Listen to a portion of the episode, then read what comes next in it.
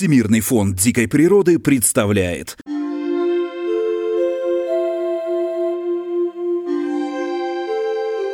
Всем привет, друзья! Мы вернулись. Мы – это подкаст Всемирного фонда дикой природы «Как я встретил белого медведя». И я его ведущий Дмитрий Рябов, координатор арктических коммуникаций ВВФ России.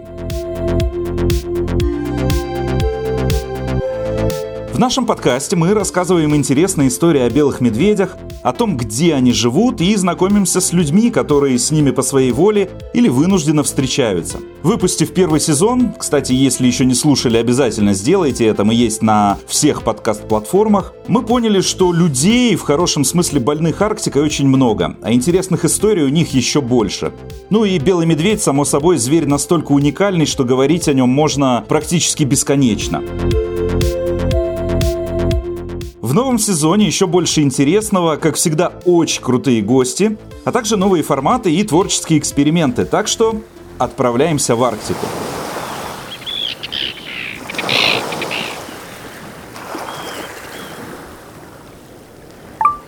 Что ты возьмешь с собой на Северный полюс? Какие-нибудь теплые вещи, санки и собак. Я возьму друга, много припасов, на Северный полюс я бы всегда взяла с собой друга, самого-самого любимого. Еду, конечно же, кровать и все. Много термосов с водой. Ну, я бы взял с собой большие меховые оленьи шубы, чтобы не замерзнуть там, еду и палатки. Сегодня мы общаемся с удивительным человеком, который встречался с белыми медведями больше ста, ну, если не сказать тысячи раз.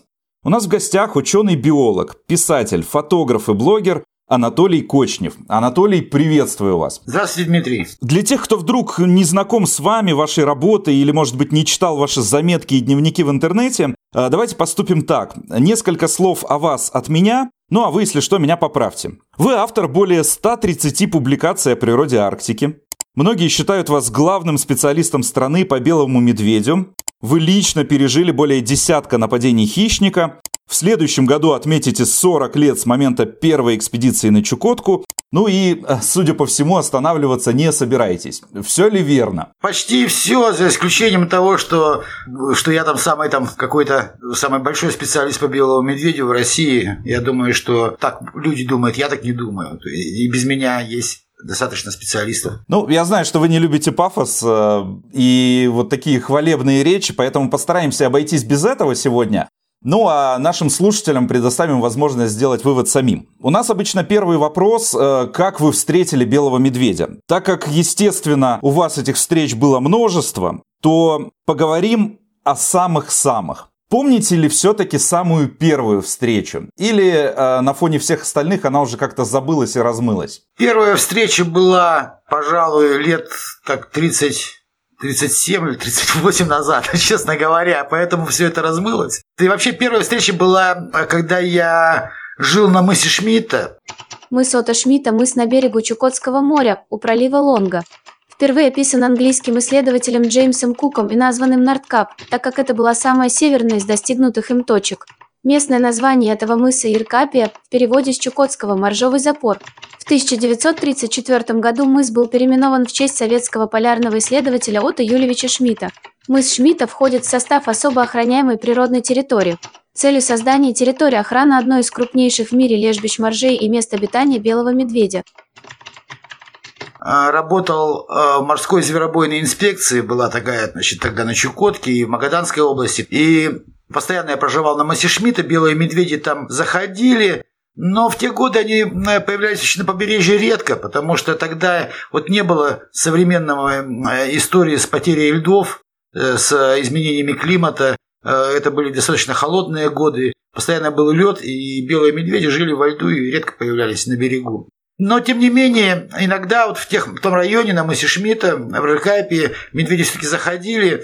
А мой начальник, непосредственно нашей контрольно-наблюдательной станции по морским млекопитающим, участвовал в отлове таких медведей, которые там ломали окна на полярной станции. И вот первого медведя, который я увидел, это от ловли медведь, который пришел на, к метеорологам, сломал окно, и его там поймали э, в клетку, и люди ходили на него смотреть, ну а я там как бы следил за тем, чтобы никто не сунул руку сквозь решетку. Ну и потом этого медведя вывозили на вездеходе, но я в этом уже участие не принимал. Наверное, это был первый самый медведь, но он был не, не, не в дикой природе, он был в клетке.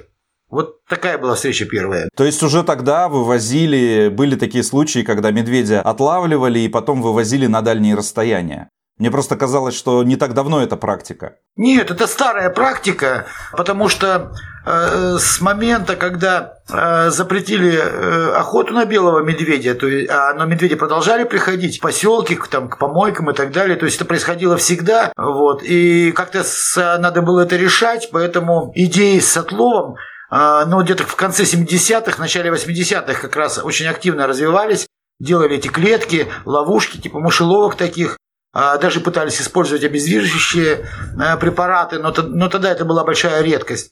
В основном ловили, клали приманку в клетку, значит, настораживали что-то такое типа мышеловки, и когда медведь заходил в клетку, за ним захлапывалась, значит, дверь. Ну, хорошо. Э, с первой встречи понятно. Вот можете припомнить самую памятную встречу? Что это было? Как это было? На самом деле, я часто стал встречать медведей, когда я перебрался на остров Рангеля. То есть до этого я работал на Чукотке несколько лет. И медведи, вот я сейчас не припоминаю, по-моему, я издалека там один раз видел медведя, и все. В то, в то время медведи жили во льдах, на берегу не появлялись, и поэтому года четыре я с ними почти не сталкивался. А потом я переехал работать в заповедник остров Рангеля, мы знаем, что это родовой, э, родильный дом белых медведей, все его тогда называли и продолжают называть. Медведей там всегда было много белых, и там я их начал встречать постоянно. То есть любой полевой сезон он всегда проходил с медведями. Ну, я и занялся тогда вплотную этими животными. С 89 -го года я их начал встречать постоянно, и до, до сих пор стараюсь, как бы, поскольку я с ними работаю, до сих пор часто встречаюсь. Сейчас я работаю над тем, что э, мы с коллегами других регионов Арктики, из Нор- Норвегии, из Дании, из Гренландии, из Канады, из США, готовим статью о том, как э, о поведении белого медведя при нападении на человека и как людям удается избежать трагических случаев, что, что они делают, что а, помогает им при нападении избежать каких-то травм там, да, или гибели. Вот такие истории мы собираем, и я как раз сейчас выписываю из своих полевых дневников а, подобные истории. Поэтому просто расскажу тогда о той истории, которую выписываю в данный момент буквально. А, это было в 98 году. Тогда работал на острове Врангеля. У меня был осенний учет и морских млекопитающих. Я работал на лодке. И со мной э, находился второй человек, молодой инспектор парка, который... Это первый был его полевой сезон. Не парка, вернее, а заповедника, инспектор заповедника. Он приехал с материка и впервые работал а, в Арктике в поле.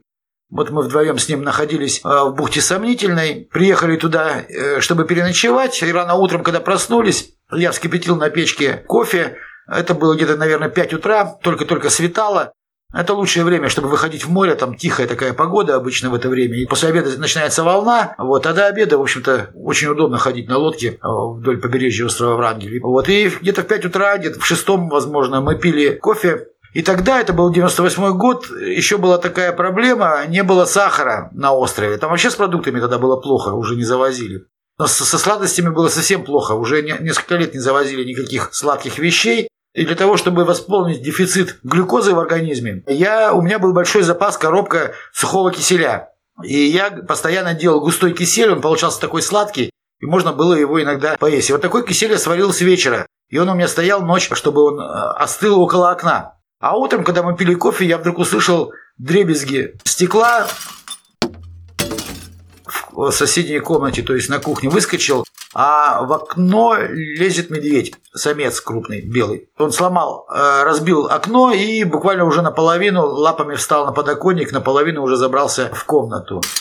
Ну, первое, что я увидел, это то, что осколки стекла, которые он сломал, упали в кастрюлю с киселем, который мы так и не поели. Вот это меня ужасно разозлило. И следующее мое действие было, я, э, ча, моя любимая была чашка кофейная, э, которую я запустил медведю в морду. Вот. Ну и этот, э, моя чашечка с кофе попала ему там прямо в нос, и медведь отскочил. Но, в общем, не сильно испугался. А, снова сделал пару шагов к окну. Значит, я выскочил. Сначала я на него зашипел. А, так, медведи шипят друг на друга при каких-то ну, таких конфликтах. И это часто помогает белого медведя остановить. Но он не понимал, кто находится внутри. В комнате там темно, и, в общем-то, мою фигуру он не сильно различил. Он различил только чашечку эту, которая ему по носу ударила. Тогда я выскочил в пристройку на крыльцо. Там он стоял буквально там в нескольких метрах от меня. Значит, и выстрел из ракетницы. Ну, тогда этот медведь уже сообразил, увидел меня на крыльце, увидел ракету, ну, ракета попала ему в бок, и он убежал. Вот. А вспоминаю об этом, потому что было очень жалко киселя, и было жалко свою любимую кофейную чашечку.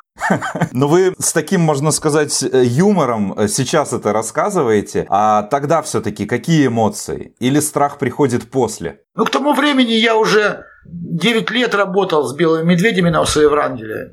Вот, и начало а, притупляться, такое чувство опасности стало притупляться. То есть такое ощущение возникает уже через несколько лет, когда ты э, работаешь с белыми медведями и не просто так как-то сезонно приезжаешь, встречаешься, когда ты в течение круглого года живешь, там постоянно их видишь, они то приходят в поселок, то ты специально приезжаешь в места их скоплений.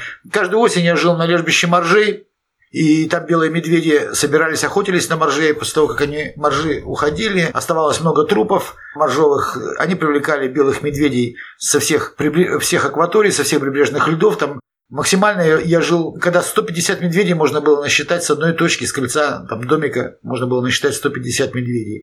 Вот. И несколько сезонов приходилось жить одному в таких ситуациях, потому что напарников, ну, людей не хватало, инспекторов заповедники. Приходилось, в общем-то, нарушать технику безопасности, что я никому не советую, и жить в одиночку среди вот такой э, большой компании медведей. И постепенно чувство опасности стало притупляться. Стало казаться, что ну уж я-то знаю, поведение медведей. Но вот этот меня точно не тронет. Примерно э, в 96 году я почувствовал, что э, вот эта самоуверенность, она может привести к какой-то, ну, к трагедии. Решил, что нужно прекращать, что не, не нужно жить так, так долго постоянно среди медведей, потому что это может закончиться как-то нехорошо для меня. И, кстати, я как, как в воду, видимо, смотрел, потому что мы знаем, что такой очень известный специалист по бурому медведю, как Николаенко, хранитель дарильных гейзеров, который снимал «Бурых медведей» очень много в 80-е, 90-е годы, он э, в начале 2000-х погиб как раз по той причине, что ему казалось, что он уже хорошо знает бурых медведей, считал, что он может себе позволить такую фамильярность по отношению к медведям, и проработав с ними там больше 20 лет, он погиб просто вот по причине того, что а, много на себя, скажем так, взял, был слишком самоуверен. И я почувствовал, что и у меня нечто подобное возникает. И это была одна из причин, когда я решил, что надо пора уезжать из заповедника Сафрангеля, потому что это, это все может плохо кончиться. Ну, а были ситуации, когда вот действительно вы понимали, что вот был на волоске? Ну, в общем, даже здесь была угроза в этой истории, в которой я рассказал, потому что зверь, который сломал окно а, в доме, в котором явно уже хорошо а, ощущает запахи, да, в котором явно находятся люди, они там ночевали, он явно чувствовал, что люди здесь имеются, там, вот, может, может быть, он даже плохо знает людей, но тем не менее понимает, что там что-то такое неизвестное для него, и большинство э, медведей избегает такого столкновения. Если зверь позволил себе сломать окно, то это уже говорит о том, что у него настроение такое не очень он э, уважительно относится к людям. Но на самом деле, да, были, конечно, истории более опасные, чем это. Здесь я был в доме, да, то есть и была возможность каким-то образом, и было оружие, вот, но э, был, например, у меня как раз в том самом 96-м году случай, когда именно тогда, когда я решил, что я слишком расслабился, э, самка медведица с медвежонком двухгодовалым, который размером практически с нее, подошли ко мне, и я их не заметил. Медведей было много тогда на косе. Это как раз было скопище медведей, которые пришли покушать моржатину на лежбище моржей. Моржей уже не было, вот, а медведей было много. Наверное, ну, где-то около 60 или 70 медведей жило в окрестностях. Я увидел очень интересное поведение э, медвежонка с медведицей и пошел на берег моря, там, ну, подкрался так, чтобы меня не заметили, Осмотрелся вокруг, медведи были все, в общем, достаточно далеко, и сзади меня никаких медведей не было тоже. Я сел, поставил треногу и стал фотографировать этого медвежонка. И увлекся, и хотя на самом деле до этого я осматривался несколько раз, но я не заметил, в какой момент появилась вот эта медведица с большим двугодовалым медвежонком. Я только почувствовал, как кто-то а, коснулся меня носом. Ну или, по крайней мере, э, втянул воздух так, что я почувствовал шевеление воздуха около своего уха. Я подскочил, э, обернулся, и от меня отдернулась морда медведицы. То есть она была вплотную, практически касаясь носом к моей голове. И рядом с ней был этот здоровенный там, медвежонок. Они отскочили, и тут же медведица кинулась на меня. Я, у меня была ракетница с собой. Я попытался выстрелить, но попала, в боек попала галька, и ракетница дала осечку. Тогда я схватил треногу с фотоаппаратом и сунул в пасть медведицы. Но она, в общем, только так прикусила, сломала видоискатель на фотоаппарате и снова отскочила. А медвежонок в это время уже отбежал метров на 10, наверное. И медведица подбежала к медвежонку, развернулась и снова кинулась ко мне. То есть она решила, что она должна защищать этого медвежонка. Трижды она на меня кидалась, и один раз она кинулась с ней вдвоем вместе с медвежонком. И все три раза я отбивался э, вот этой треногой с фотоаппаратом, а на третий раз я схватил ракетницу за дуло и кинул, попал сильно по переносицам этой медведицы, так что, по-моему, даже э, она кровью разбила, в общем, ей нос. Тогда уже они зафыркали и убежали. А я пошел, ну, в общем, ничего, я даже я спокойно все собрал, все хозяйство, что у меня было. Вот, пошел домой, весь день еще занимался какими-то там по работе вещами, наблюдал за медведями, записи вел. А вот когда уже лег спать, меня начала, да, так, дрожь бить. Я понял, что, в общем-то, я мог даже не заметить, если бы она хотела, не нюхала меня, я бы, наверное, мог даже не заметить, как просто меня схватили бы за шею и все. Вот. Это был один из первых сигналов, когда я решил, что пора прекращать вот такие тесные контакты с медведями. То есть сразу же вы не уехали. Просто я представляю любого обычного человека, мне кажется, любой бы ближайшим вертолетом и на всю жизнь. Еще три года я проработал на острове Врангеля, потому что я так не привык поступать. Ну, во-первых, я себе говорил, что надо уезжать, но самому-то уезжать все равно не хотелось на самом деле. Э, я привык, я скучаю до сих пор, прошло уже столько лет. 20 лет, а я все равно скучаю по своему Врангеле, он мне снится ночами. Поменять вот так вот жизнь было достаточно так сложно. Ну и, по сути дела, только я только через три года нашел место работы, куда можно уехать, где можно применить мои знания, полученные на острове Врангеля. Вот, и в частности, в частности продолжить работу по белым медведям, потому что а, я не собирался прекращать за ними наблюдение и работу по белым медведям. Я просто а, хотел немножко поменять формат этой работы. То есть в большей степени все-таки приобрести какие-то э, средства защиты от медведей более совершенные, да, не такие, которых у меня не было на острове Врангеля. А, может быть, не так часто, не в таком количестве с, ним, с ними встречаться, выбрать какие-то места на Чукотке здесь, где а, можно за ними наблюдать из более безопасных мест.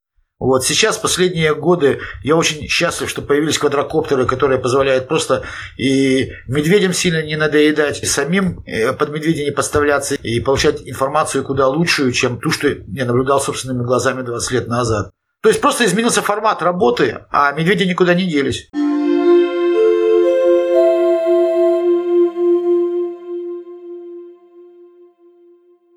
Были ли какие-то, может быть, курьезные случаи, то есть ситуации, о которых сейчас вы вспоминаете с улыбкой или там смехом даже? На самом деле, первая история, которую я сказал, она такая курьезная, потому кисель-то жалко и кофейную чашечку. Я именно ее и вспомнил.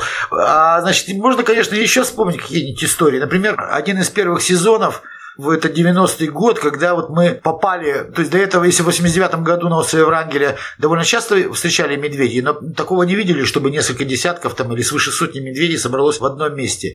А в 90-м году так получилось, что на мысе Блоссом вот собралось почти 150 медведей, да не почти, а ровно 150, если вместе с медвежатами считать. И мы там какое-то время работали с таким тоже достаточно известным специалистом по белым медведям Никитой Овсяниковым.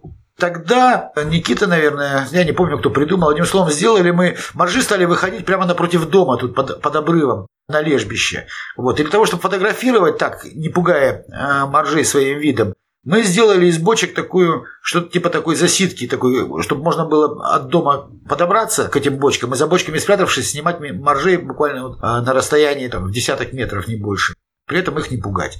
Вот. И как-то раз я сидел в этой засидке, чтобы я смотрел в бинокль, и чтобы мне, не, чтобы мне было удобнее записывать время, да, я снял с руки наручные часы и положил на бочку.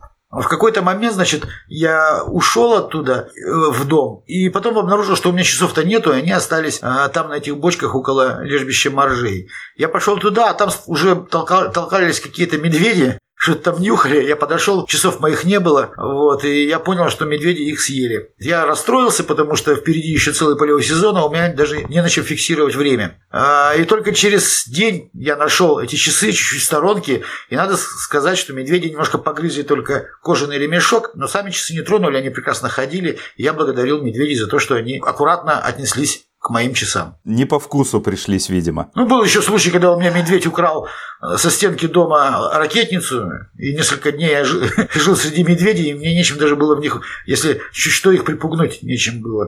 Вот, а потом в результате все-таки ракетница нашлась. Но об этом я как раз писал в своем живом журнале. Живя в этом окружении, насколько велик риск, что медведь э, вломится в дом, в жилище? Действительно, они настолько любопытные, ну да, они на самом деле проникнуть вовнутрь какого-нибудь здания для них, э, в общем, составляет довольно большой интерес. И тогда, когда они просто ходят голодные, и когда видят что-то такое необычное, чувствуют какие-то необычные запахи, им, конечно, интересно проверить, если там что-то съестное, поэтому э, очень большой интерес разобрать по бревнышкам этот домик, там, туда, забраться туда вовнутрь, посмотреть, что там есть, может быть, что-то пригодится для еды.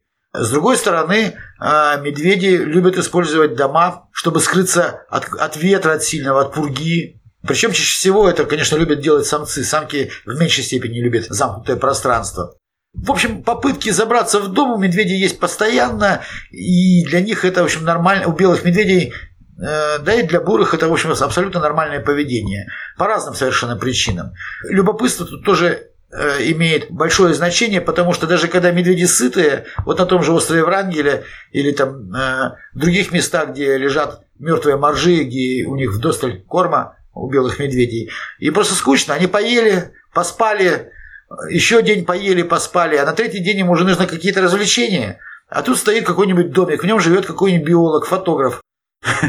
Вот. Надо пойти немножко его погонять там этого фотографа, э, проверить, как он там живет, может, что там вкусного есть, может, он сам вкусный. Ну, то есть, э, развлекаться они тоже приходят, и в дом пытаются забраться и ради развлечения тоже. Ну и каково вам? Вот вы э, ложитесь спать, на многие километры вокруг никого, при этом понимая, что в любой момент может постучаться Мишка.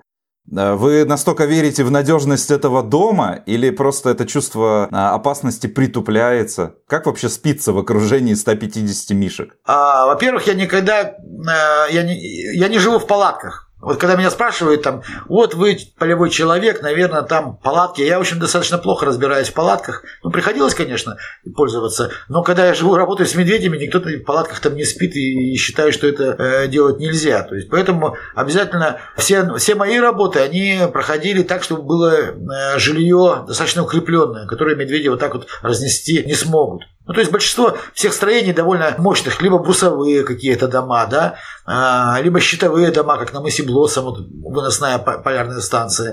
Поэтому, когда ты находишься в таком домике, в общем-то, он укрепленный, ты, конечно, чувствуешь себя достаточно уверенно. А хотя вот я помню, а, один из первых сезонов со мной работал будущий директор заповедника острова Врангеля Леонид Баве. Вот у него была такая, он рассказывал, что ему сон приснился, как будто, как в фильме ужасов, стена ломается, и сквозь нее прорываются там лапы и оскаленная пасть белого медведя. Вот. Понятно, мы понимаем, что это, это невозможно, это только в кино возможно, и тем не менее такие картинки, когда огромное количество медведей вокруг, когда они стучатся э, в стенки, там ты их слышишь, как они рычат рядом, то могут, конечно, возникнуть такие страшные картинки в голове, там или сон такой ужасный приснится.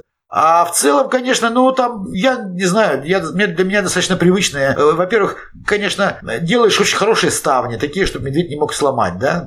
Очень важная вещь, я, меня удивляет, когда в тундре какие-то балки, домики, э, и никто не, и не делают ставни. Э, вот. Потом медведь ломает окно, и все на медведя обижаются. Вот. А на самом деле, конечно, надо делать ставни так, чтобы медведь не мог проникнуть туда. Вот я на ночь закрываю их. И даже если медведь там пытается их сорвать, значит, я спокойно сплю. Но если там чувствую, что у него там усердие он большое применяет, ну тогда я брал, у меня э, стояли, значит, факелы приготовленные, пропитанные соляркой с, бензином, значит, если медведь начинал слишком большое усердие прилагать, чтобы вскрыть мой домик, значит, да, то я просто выход...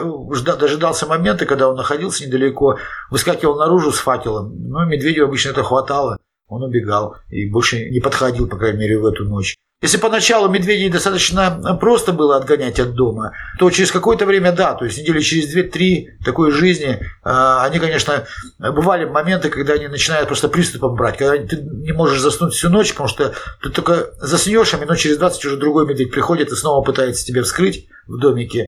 И опять ей надо вскакивать, стучать там в окно, там по стеклу, чтобы он отскочил от, от стекла, бить, прислушиваться, если он там дышит где-то, слышно, что рядом со стенкой находится. Пинаешь эту стенку, и медведь тоже отскакивает в этот момент.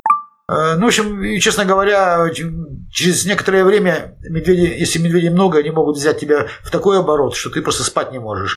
И тогда это просто сигнал, что надо уезжать. Но в какой-то момент у них э, пропадает э, вот это любопытство, или они будут штурмовать до последнего? Значит, во-первых, у белых медведей очень интересная такая они очень легко меняют свое поведение. Поведение у них очень гибкое. Когда медведей немного, они сами друг к другу относятся, в общем, с подозрением и стараются держать дистанцию. И людей побаиваются, и тоже стараются держать дистанцию. Поэтому можно услышать много историй, как встретили медведя, он убежал. Бывают случаи, когда медведи собираются на каком-то источнике пищи, да, или по какой-то причине, скажем, там утащило лед, и много медведей осталось на берегу, они собрались на какой-нибудь косе, косе или несу и ждут, когда море замерзнет. Вот когда медведи несколько десятков на ограниченной территории, скажем, на том же маленьком острове Колючин или где-то еще, а, или там на утесе Кожевникова в Рыкапии, то тогда медведи быстро меняют свое, свое поведение. Вот еще неделю назад они опасались друг друга, а через неделю они видят, что вокруг настолько много других медведей, что перестают, у них переключается что-то, какой-то рычажок в мозгу, и они становятся толерантными друг к другу. Они начинают знакомиться, играть между собой, совершенно а, разные. Даже медвежата могут играть с крупными самцами. Вот, медведицы сначала э, волнуются, а через несколько дней уже машут лапой, вот, говорят, ну, пускай играют. Э, то есть они начинают становятся толерантными друг к другу. Так вот, я так это долго рассказывал, чтобы объяснить, что когда большая плотность медведей и рядом оказываются люди, они, для них люди это тоже такие уродливые медведи на двух задних лапах. И они тоже включают людей в сферу своей, своей толерантности. Они э, могут подойти тебе близко и ничего тебе не сделать. Потому что они, ну, у них уже включилось, что они не, не враждуют, они не, не, не трогают друг друга. Вокруг много пищи, у них нет конкуренции э, никакой. Их людям они также доброжелательно относятся. Но при этом они их перестают бояться. Они лезут в дома, они подходят в упор. А для людей это, конечно, стресс. И в таких ситуациях очень часто медведя убивают, потом рассказывают, что медведь напал, потому что медведь может просто бегом к тебе подбежать, в, подбегать тебе в упор, при этом не имея в виду тебя совершенно тронуть как-то, а просто познакомиться, просто понюхать вплотную, может быть, поиграть с тобой. Но люди э, воспринимают это, конечно, настороженно, и часто бывает, что если есть оружие, могут застрелить такого медведя. С другой стороны, а, любая попытка такого толерантного медведя поиграть с человеком может окончиться смертью человека, мы понимаем. Поэтому, в общем, в этом тоже ничего хорошего нет.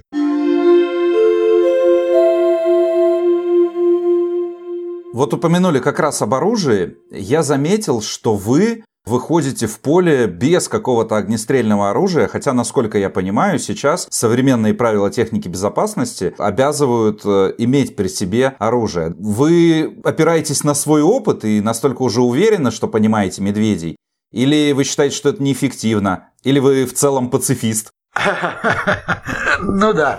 А, ну я э, скажу, что часто рассказывал о том, когда меня спрашивали подобные вопросы, часто рассказывал о том, что вот если бы в 90-м году мы с Никитой Овсяниковым пошли по косе, где там больше сотни медведей, там, и прошли эти два километра сквозь, можно сказать, строй медведей с оружием, да, то, наверное, мы бы не научились понимать их поведение. То есть то, что у нас не было оружия, позволило нам, нам ничего, мы, нам ничего не оставалось, когда медведи к нам подбегали, нам ничего не оставалось сделать, как выставить впереди, там, у Никиты была лопата, у меня весло.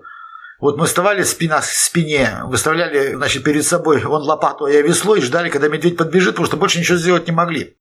И выяснилось, что, кажется, бегущий к нам медведь а, а, абсолютно даже не думает нас э, убивать. И было бы у нас оружие, наверное, мы бы убили этого медведя раньше, чем это поняли. Так что я считаю, что отсутствие оружия позволило нам в лучшей степени проникнуть в психологию зверя. В дальнейшем попытаться разрабатывать какую-то тактику взаимоотношений с медведями без оружия.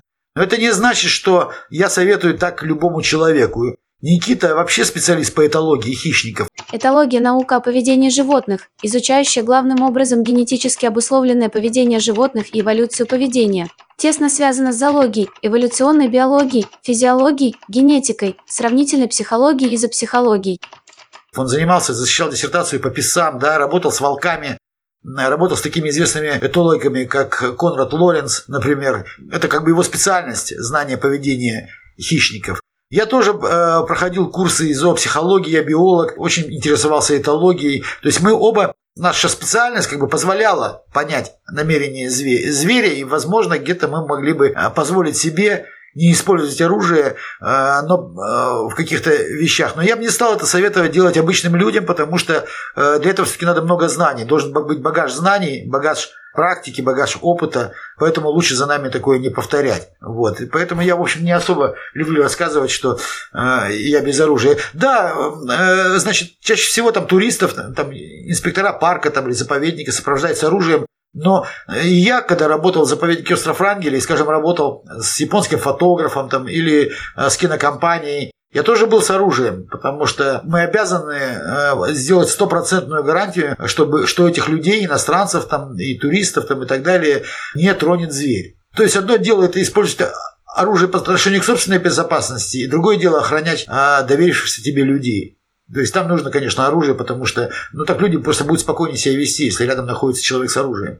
Сейчас, ну, я не использую сейчас оружие. Во-первых, у нас есть э, ракетницы, да, есть у меня газ, например, это сейчас считается даже лучше, чем оружие. И вот если медведь всерьез бросается на тебя и хочет тебя э, убить, то, скорее всего, ты даже не успеешь воспользоваться оружием. Потому что тогда, когда он всерьез атакует, ты уже просто не успеешь его убить. Он э, делает это уже с короткой дистанции, и боюсь, что просто там, если слонобоем можно остановить, я, и то я не уверен. А вот газ медвежий, который производится в Канаде, э, в США, э, судя по всей стати... по статистике, для белого медведя работает стопроцентно. То есть брызнуть в морду разъяренному зверю газом – это лучше, чем стрелять в него и оставить под ранком. Поэтому вот э, такие э, нелетальные средства защиты у меня есть с собой, э, вот, и я никогда их не, не оставляю там дома и не расхаживаю просто из такой удали, что, мол, вот я какой крутой, там, медведей не боюсь, там,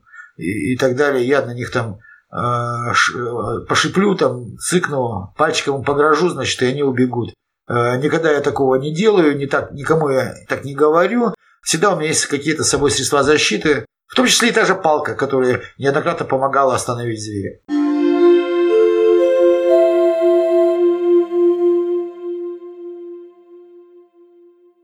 Ну вот э, говоря об открытиях, за почти 40 лет э, ваших исследований медведология, как я ее называю, то есть вот наука о медведях, э, сильно шагнула вперед. Что вот важного или интересного благодаря вам и вашим коллегам удалось узнать о медведе? То есть чего мы еще полвека назад точно не знали, а сейчас это уже, ну, как факт. Мы довольно много узнали, как раз наблюдая белых медведей в этих скоплениях, то, что я только что рассказывал, да, как раз мы и узнали, а за нами пошли американские ученые наблюдать э, за скоплениями белых медведей э, на останках гренландских китов, которых добывают местные э, эскимосы на Аляске, и тоже достаточно много э, интересного э, узнали о белом медведе и о его поведении. То есть я считаю, что в поведении белого медведя стало, мы стали лучше понимать за это время. Появилась такая вещь, как это не связано не только с белым медведем, но и с другими арктическими животными, возникли в последние 30 лет изменения климата в Арктике, которые сказывается очень хорошо, это исчезновение льдов. И мы не знали, для нас казалось тогда, там, 50 лет назад, что белые медведи неизменно живут на льду, и, в общем-то, как бы жизнь у них достаточно, ну, как бы, э, и условия, в которых они обитают, достаточно стабильные. Сейчас мы видим, что они нестабильные.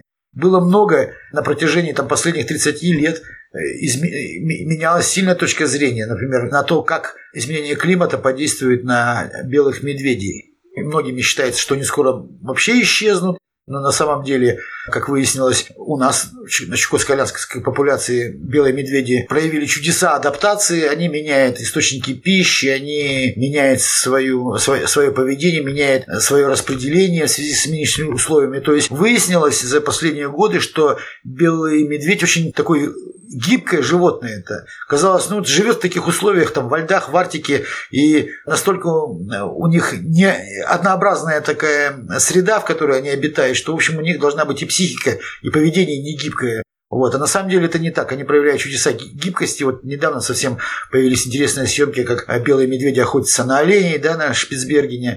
И да, отдельные случаи такие были известны. Но мы понимаем, что э, с изменением климата белый медведь быстро находит новые источники питания, новые возможности, как пережить эти изменения климата. И видим, что, в общем, достаточно успешны во многих а, районах Арктики. Это, конечно, абсолютно новый взгляд на белого медведя, как на э, зверя с, гибкой, с гибким поведением и с гибкими популяционными возможностями. Вы, ну, понятно, что не отрицаете изменения климата и полагаете, что медведи смогут приспособиться? То есть через сто лет мы будем видеть э, белых медведей в Арктике? Да, несомненно. Через сто лет я думаю, что я верю в то, что белые медведи будут в Арктике. Может быть, не в нашей, а скорее всего они могут, если э, действительно сокращение льдов пойдет под тем негативным сценарием, которые сейчас существуют, то в любом случае, там через сто лет лед еще сохранится в таких местах, как север Гренландии и канадский арктический архипелаг. Я думаю, что численность медведя белого сильно сократится, но в этих регионах они, как вид, могут пережить вот этот период потепления. Если, конечно, это период, а не окончательное какое-то, не окончательное какое-то изменение климата. Вот. Но очень интересные э, статьи появляются в последние десятилетия. Видно, что наши белые медведи современные, они уже переживали периоды, когда их численность была очень низкой. То есть э, практически исчезали, почти исчезали. Это были предыдущие периоды, видимо, потепления, еще до формирования, э, до появления человека разумного. Надо э, сказать, что белые медведи сумели пережить даже довольно серьезные периоды потепления, возможно, благодаря их, как сказать, их гибридизации с бурым медведем.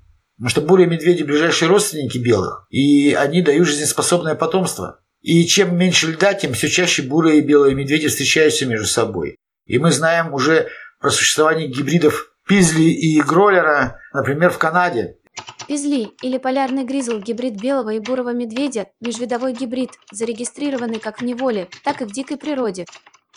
И, судя по всему, а, если дальше масштаб исчезновение льдов в Арктике будет э, продолжаться, то, скорее всего, белые медведи будут потихоньку ассимилироваться бурыми. Но, тем не менее, если вдруг снова наступит похолодание, вот этот генетический материал, который несут в себе бурые медведи, возможно, позволит э, вновь восстановиться белому медведю как виду. Из того, из того маленького количества белых медведей, которое сохранится еще где-нибудь в канадской Арктике. Дурацкий вопрос. Медвежата бурого и белого медведя, они бурые или белые? Как они выглядят? Они светлые. Они больше внешне похожи на бурого медведя, по крайней мере, по строению морды, уши. Хотя морда чуть-чуть более вытянутая, череп чуть, чуть более сглажен как у белого медведя. А окраска э, шерсти у них светлая. Не белая, но светлая, скажем так, светло-коричневая.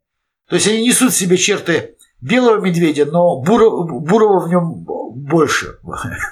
Какие еще вот необычные э, изменения в поведении вы замечали? Я, например, был очень удивлен, когда видел, как в какой-то документалке, как медведи ползают по скалам, прям действительно занимаются скалолазанием в поисках э, птичьих яиц. Вот какие-то еще такие моменты наблюдали, когда медведь вынужден адаптироваться и действительно вытворять какие-то такие невиданные вещи?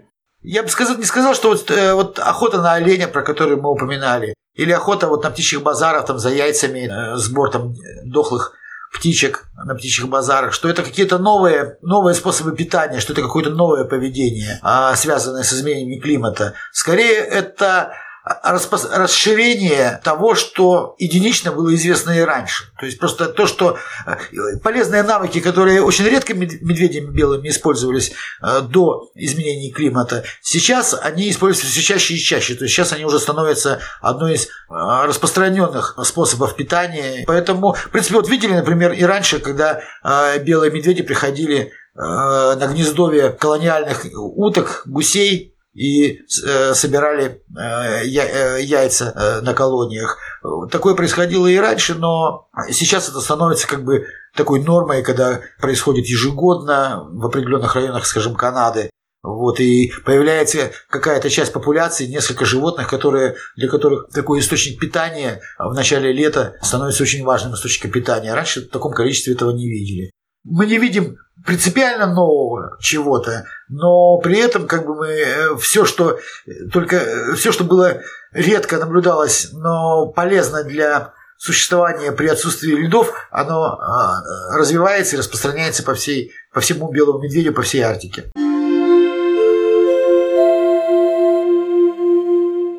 А, Анатолий, вы довольно активны в интернете. Расскажите, это желание заниматься экологическим просвещением и делиться знаниями? Может быть, э, жажда славы и получить побольше лайков? Ну или это просто какие-то полевые дневники, заметки биолога? Что вас вообще сподвигло вести живой журнал, который вы ведете уже столько лет? Стремление к тому, чтобы попули... Э, популяризации каких-то э, знаний о животных – Э, у меня всегда возникло давно, еще, наверное, до того, как я стал биологом, потому что чуть ли не с детсадовского возраста я читал Джеральда Даррила, Джой Адамсон и всех знаменитых авторов книг о животных. Я всегда хотел пойти их путем, даже в большей степени, чем изучать, чем заниматься наукой.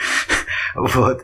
И когда я поступил в университет, меня даже спрашивали, как ты себя видишь в науке и так далее. Я говорю, что я скорее себя вижу таким э, натуралистом, э, писателем, чем э, биолог, ученым-биологом. Вот. Так что, в общем-то, это то, что я сейчас делаю, это, в общем, это кто к чему я шел. Такой объем суперинтересной, эксклюзивной информации. Какие у вас э, издательские планы? Может быть, э, думаете об очередной книге? Ну да, две книги выходили у меня.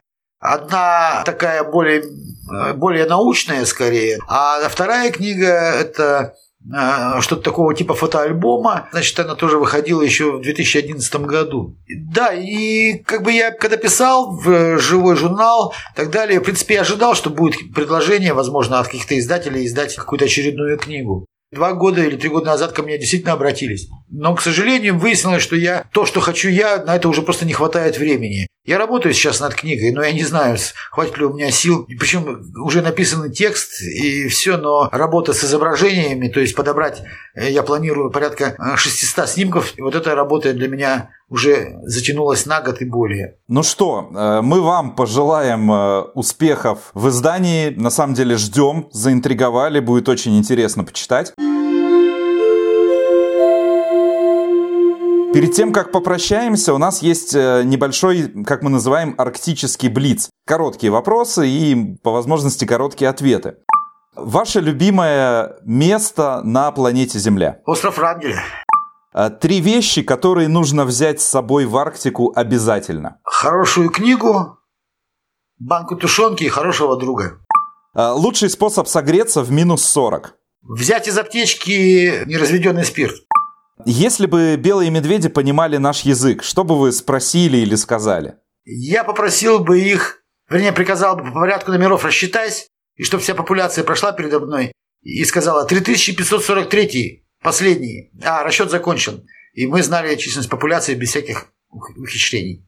Ну и последнее, что, на ваш взгляд, нужно сделать в первую очередь, чтобы сохранить природу Арктики? Нужно не быть эгоистами в широком смысле этого слова. То есть э, бизнес, политики, государства должны всегда думать не только о каких-то выгодах, но и о природе. Анатолий, огромное вам спасибо, что поучаствовали, стали гостем нашего первого выпуска второго сезона нашего подкаста. Безумно интересно. Я надеюсь, э, как-нибудь удастся нам еще пообщаться, потому что я уверен, что истории у вас хватит еще не на один подкаст. Спасибо вам огромное и удачи в ваших э, дальнейших научных, издательских и прочих творческих делах. Спасибо, Дмитрий, и спасибо всем слушателям. До свидания. Это был э, вызывающий уважение, как и любой белый медведь, Анатолий Кочнев. Меня зовут Дмитрий Рябов. Это был подкаст «Как я встретил белого медведя». Подписывайтесь на нас в соцсетях, заглядывайте на наш сайт www.ru, слушайте нас на всех подкаст-платформах и помните, что даже ваш лайк помогает белым медведям. До встречи!